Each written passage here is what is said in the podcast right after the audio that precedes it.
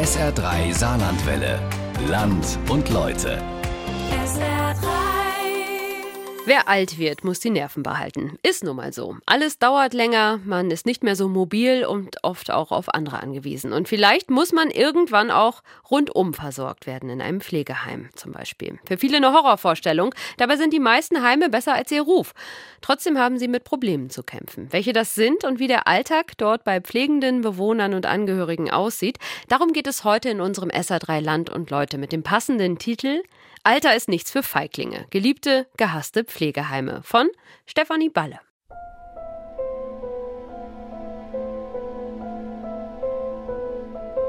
Man gibt sie so an die letzte Stelle. Und ich habe ihr versprochen, so lange wie möglich, dass sie zu Hause bleiben kann. Und dann dieses Versprechen dann irgendwo doch nicht mehr so ganz zu halten. Und auf der anderen Seite bin ich froh drum, hier zu sein weil ich meine Kinder nicht zur Last fallen wollte. Da kommen so Momente, die, da packt eine und dann ist drum. Ne? Das schlechte Gewissen ist tatsächlich oft präsent. Sowohl ist es ein Problem für die Bewohner, die zuerst mal ein Problem damit haben, sich abgeschoben fühlen von den Angehörigen, die aufzufangen und dann mitzuholen in den Alltag und zu sagen, komm mal, guck mal, es ist gar nicht so schlecht. Wir sind ja nicht im Hotel oder im Grand Hotel, sondern im Altenheim. Dort, wo es sich unterscheidet, das sind sozusagen die Arbeitsbedingungen in der Einrichtung. Man ist nicht mehr allein, man hat Gespräche, man kann raus. Alt werden ist nicht schön, ist nichts für Feiglinge. Eleonore Kirsch wohnt im Caritas Seniorenhaus Klosterkuppe Merzig. Die 87-Jährige konnte nach einem Schlaganfall ihre Wohnung im ersten Stock ohne Fahrstuhl nicht mehr eigenständig erreichen. Weil sie ihren Kindern nicht zur Last fallen will, hat sie sich entschieden, ins Heim zu gehen. Die Tage sind mit Programm gefüllt. Morgens haben wir oft Beschäftigungstherapie, zum einen äh, Gymnastik, oder ähm, Bingo spiele mal. Ja, und bis man gefrühstückt hat, ist es ja schon halb elf oder, oder zehn, besser gesagt, bis es losgeht. Und um halb zwölf gehen wir ja schon an den Mittagstisch. Da ist so viel Zeit gar nicht. Und normal liege ich jetzt in meiner Mittagsruhe. Aber wegen ihnen bin ich jetzt aufgeblieben. Oh je. Ja, ja. Dann haben Sie heute Nachmittag ein bisschen Nachholbedarf mit Schlaf oder was, was machen Sie dann? Ne, dann gehe ich nachher, wenn es nicht regnet, mal noch runter und raus, mich ein bisschen an der frischen Luft bewegen mit meinem Rollator. Das geht Gott sei Dank noch. Ne? Mhm. Ja, und so kriegt man die Tage dann um. Um 5 Uhr rufen sie schon für das Nachtessen. Das ist so der ganze Ablauf vom Tag. Im Sommer ist es besser. Da sitzt Eleonore gern im Garten der Einrichtung und schwatzt mit den anderen Bewohnern. Oder besser gesagt, würde sie gerne. Sie wünscht sich, dass da äh, mehr Sitzmöglichkeit her wäre, wenn nachher die Sonne da ist. Da rechts in der Ecke, da sind die Bäume, die bringen ein bisschen Schatten, dass man uns da eine Sitzmöglichkeit einrichtet. Und da bitten und betteln wir schon drum, seit ich hier bin. Ne? Das ging schnell. Einrichtungsleiter Benedikt Kollmann kennt seine Pappenheimer. Er war bei dem Gespräch nicht im Zimmer und empfängt mich auf dem Flur mit den Worten: Ich wette, sie möchte eine Bank draußen. Sie haben sowas von recht. Ich weiß, wo und sie wird kommen. Ja, natürlich. Vielleicht haben Sie den im Zimmer. Die Bewohner haben ja auch Wünsche und die Angehörigen haben ja auch Wünsche, auch an die Einrichtung, auch an den Neubau. Aber ähm, nicht alles wird sofort bewilligt. Ich habe auch eine Geschäftsführung und Budgets. Okay, wann kommt die Sitzecke? Also entweder dieses Jahr hier noch, also Bänke kriegen wir dieses Jahr schon, mhm. aber ich sag mal so, was vielleicht noch gewünscht ist, ist ein Tisch oder eine Verschattungsmöglichkeit. Das kann sein, dass das dann das drauffolgende Jahr ist. Aber Bänke sollten sich dieses Jahr realisieren lassen. Ich kann Ihnen den Platz sogar schon zeigen. Danke. Wünscheerfüller. Darin sieht auch Ralf Mertins seine Aufgabe. Er betreibt seit drei Jahren die Arche Noah in Ensdorf, ein privat geführtes Pflegeheim mit dem Zusatznamen Seniorenresidenz Lindenpark. Wenn Sie hier in der Einrichtung sind, brauchen Sie sich eigentlich um nichts mehr zu kümmern. Ne? Das ist eben die Pflege, das ist die Betreuung, aber natürlich auch die Versorgung. Wir haben hier im Haus eine Küche, hier wird selbst gekocht. Wenn Sie hier drin sind, bleibt normalerweise kein Wunsch offen. Das hört sich ziemlich gut an, liest sich in den Prospekten aller stationären Pflegeanbieter auch sehr gut. Herzlich willkommen im Alten- und Pflegeheim St. Hildegard Wattgassen-Hostenbach. Wir bieten in unserem Haus viele Aktivitäten an. Es gibt regelmäßig Einzel- und Gruppenaktivitäten, die Körper, Geist und Sinne anregen. Herzlich willkommen im Zentrum für Betreuung und Pflege Evergreen Neunkirchen. Wir pflegen Sie nach den neuesten wissenschaftlichen Erkenntnissen und mit viel Erfahrung und Herz. Herzlich willkommen in der Alloheim Seniorenresidenz Winterberg in Saarbrücken. In einem ansprechenden Ambiente können Sie oder Ihre Angehörigen hier Geborgenheit und eine hohe Lebensqualität genießen, liebevoll umsorgt in unserer stationären Pflege. Jürgen Stenger, der Geschäftsführer der Pflegegesellschaft, allerdings relativiert. Da ist mit Sicherheit das Sektfrühstück nicht drin und äh, diese All-Inclusive Vollpension-Mentalität ist da auch nicht drin. Natürlich kann ich als Bewohner auch noch Leistungen dazu kaufen. Die gehen aber dann nochmal extra, sogenannte Zusatzleistungen, die auch nicht von der Pflegeversicherung übernommen werden, sondern von jedem Bewohner selbst gewählt, aber auch selbst gezahlt werden müssen. Von daher ist der Platz an der Sonne, glaube ich, ein bisschen übertrieben und auch gar nicht Sinn und Zweck der Pflegeversicherung. So Dinge wie bitte einmal frischen Nagellack, wenn die Presse kommt, das ist allemal drin, sagt Benedikt Kollmann vom Caritas Seniorenheim in Merzig. Guten Tag. Guten Tag. Sauber und schick angezogen und mit frisch lackierten Nägeln empfängt mich Hildegard Schreiner.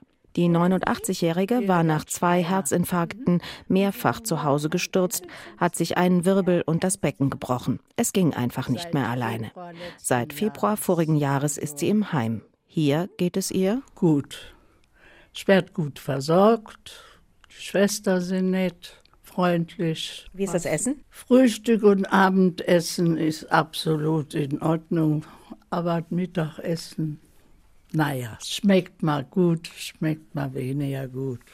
Ja, also Hat haben Sie besser gekocht jeder. früher? Naja, wenn man selber kocht, da kocht man das, was man gern isst. Ne?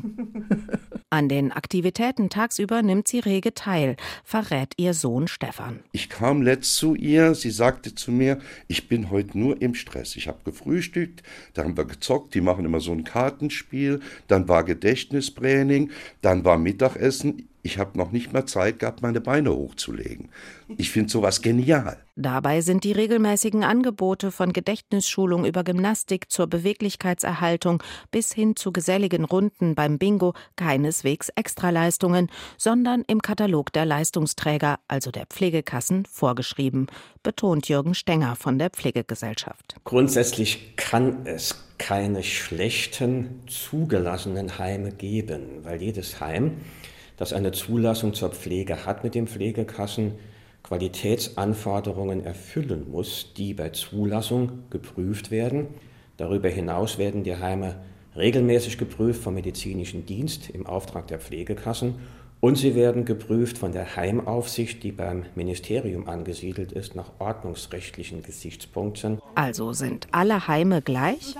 Nein, weiß Bewohnerin Franziska Lamberti. Nach zwei Oberschenkelhalsbrüchen und einem Schlaganfall war die 87-Jährige zunächst nach der Reha in einem Pflegeheim in Schwemlingen.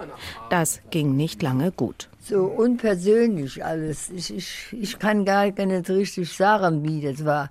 Und da war eine ältere Person, die, die war also sehr, sehr unfreundlich und zum Beispiel hat sie einmal hat sie mich gerempelt, weil ich in den Füßen war. Ich habe zu meinem Sohn gesagt, wenn ich hier nicht rauskomme, habe ich gesagt, hau ich ab. Oder passiert etwas. Das schaffe ich nicht. Dass ein Zimmer im Heim Klosterkuppe Merzig frei wurde, war ihr Glück. Also ich bin mit dem Personal bin ich sehr zufrieden. Die sind sehr, sehr nett. Freundliche Gesichter, ein nettes Lächeln, eine zugewandte Art der Angestellten mit den Bewohnern umzugehen. Das fällt in beiden Häusern gleich auf. Beide Einrichtungsleiter grüßen jede Mitarbeiterin, halten hier und da einen kleinen Plausch. Man könnte meinen, die Personalsituation sei entspannt. Ist sie nicht. Weder Klosterkuppe noch Arche Noah können sich ihre Angestellten backen. Da müssen schon Werbemaßnahmen und Anreize her.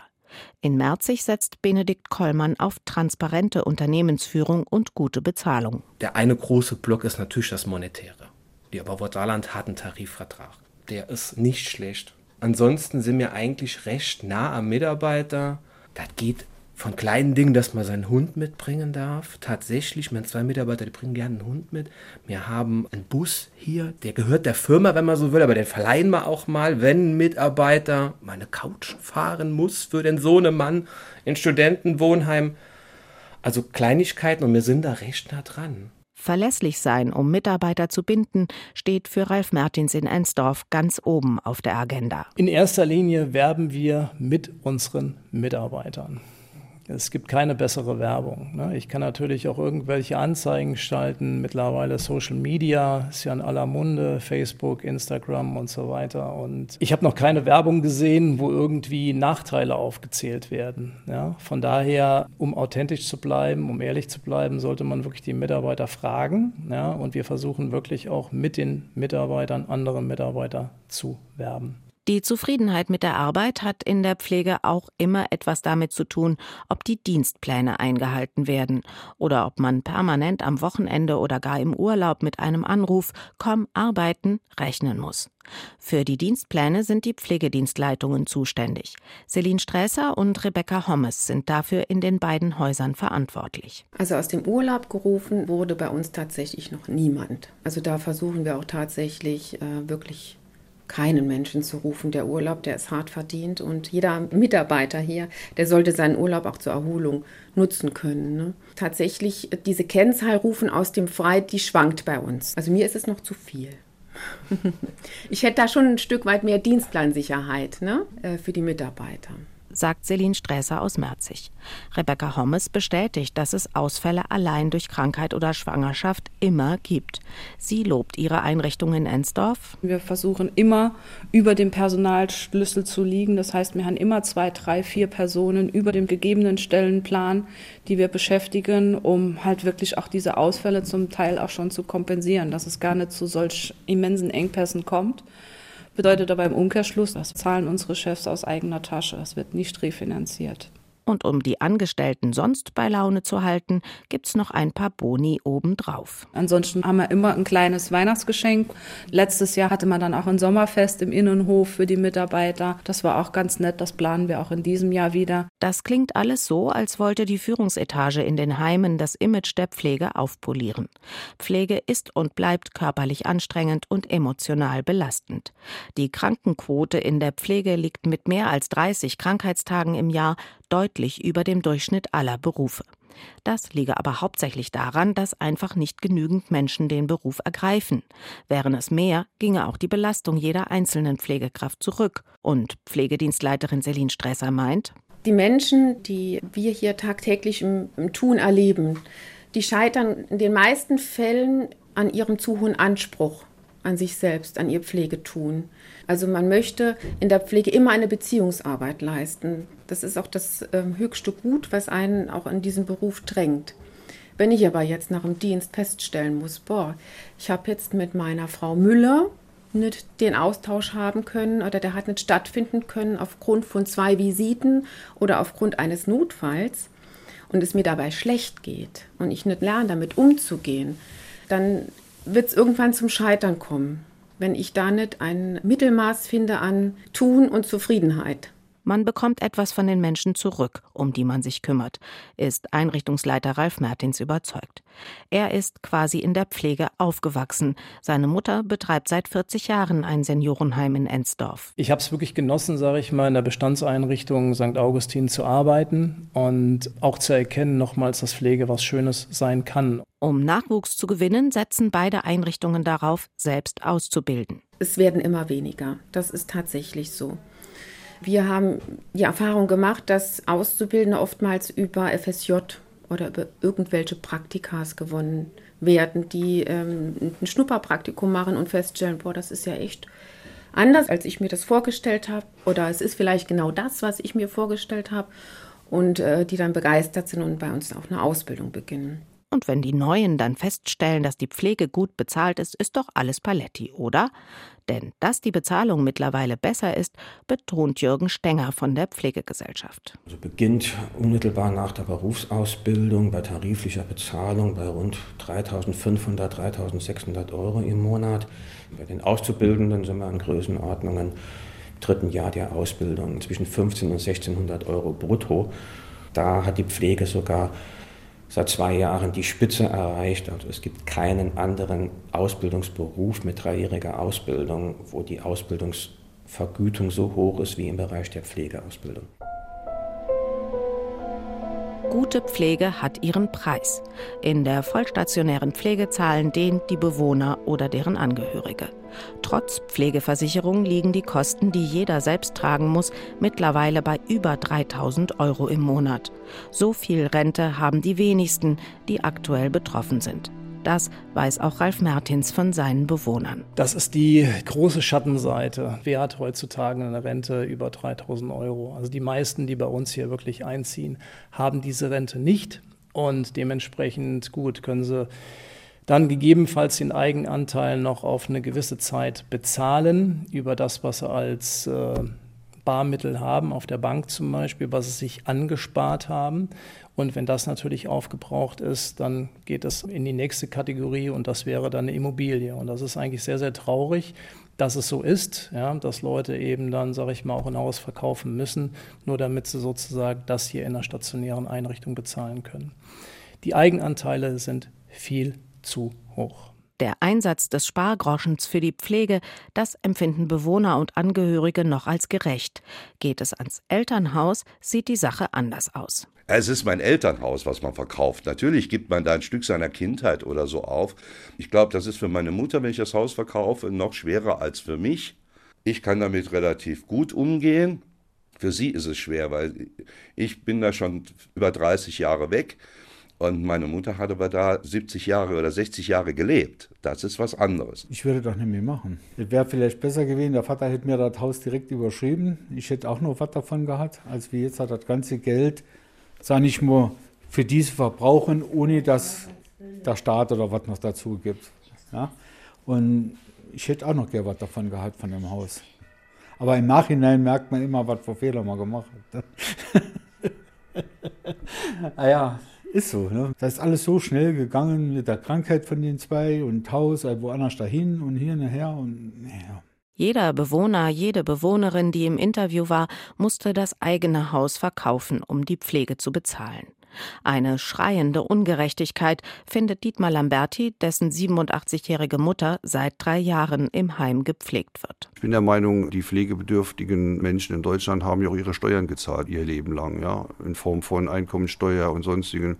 Da hat der Staat die Leute gebraucht, um seine Einnahmen zu bekommen. Jetzt brauchen die Pflegebedürftigen den Staat, um versorgt zu werden.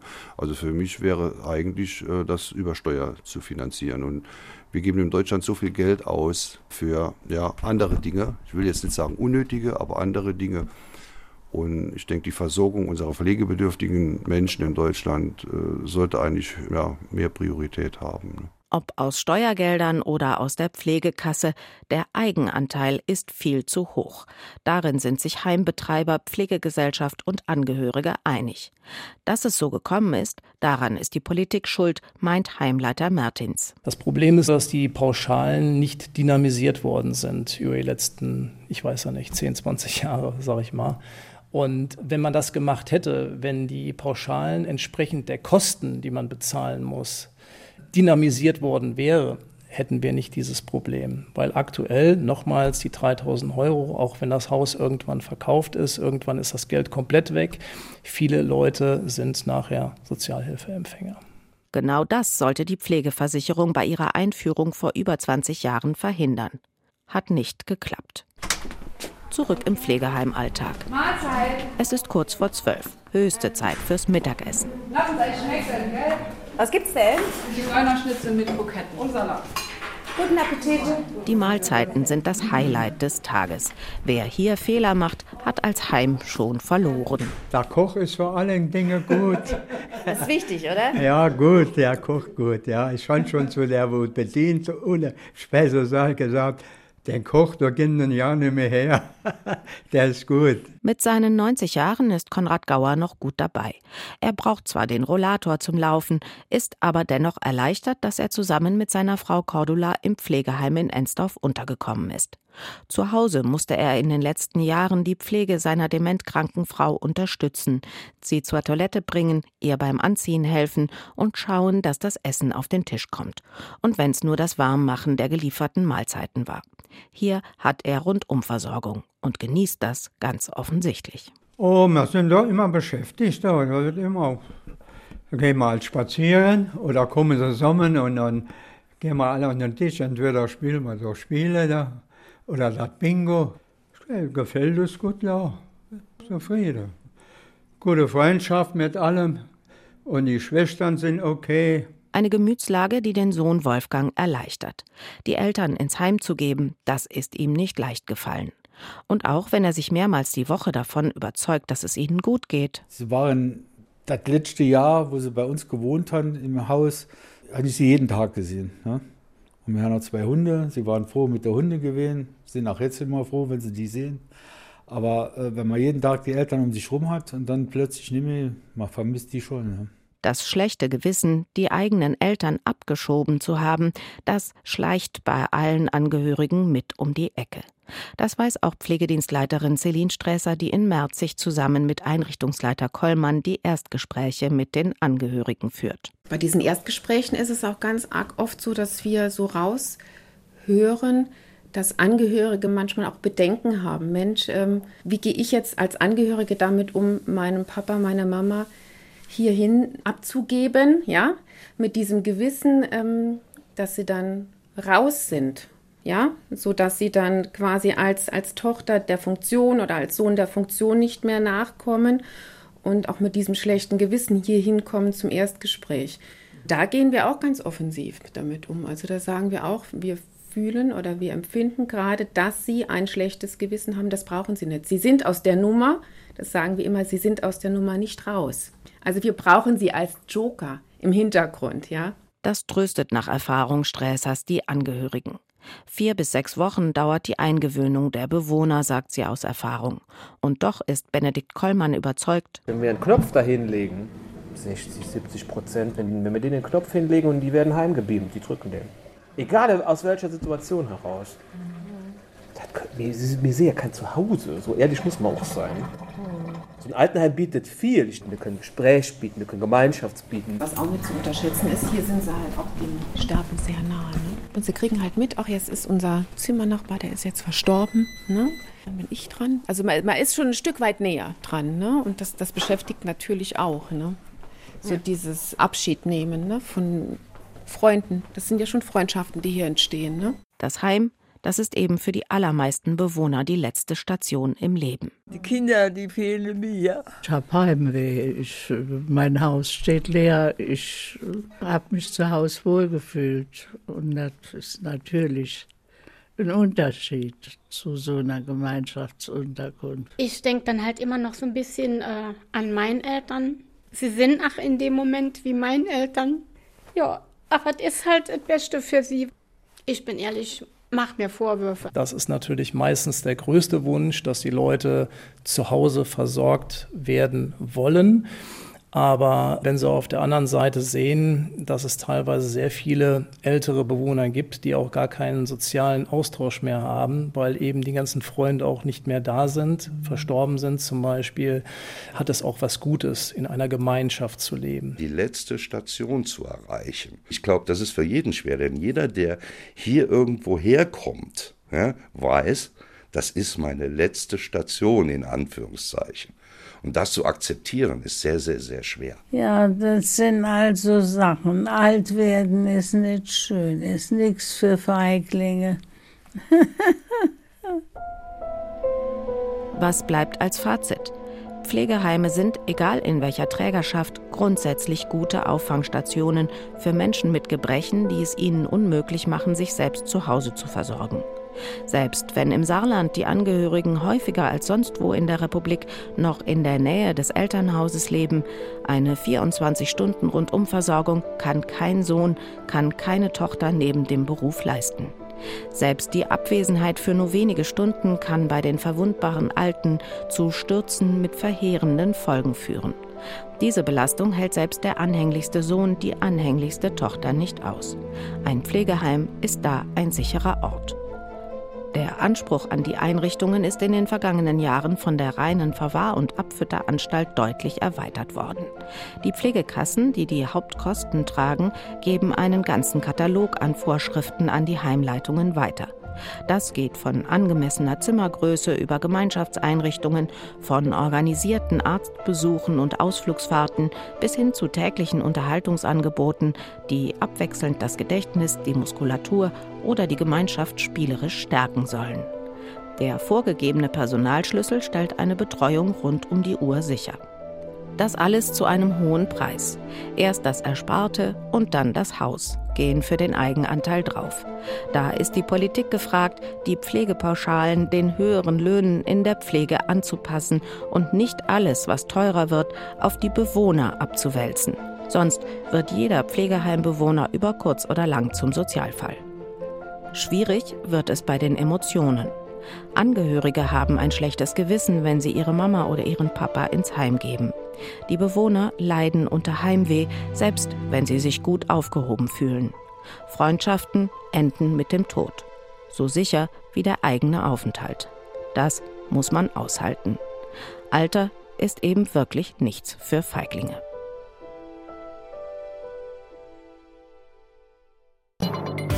SR3 Saarlandwelle. Land und Leute. Regionale Features auf SR3. Immer sonntags um 12.30 Uhr und als Podcast auf sr3.de.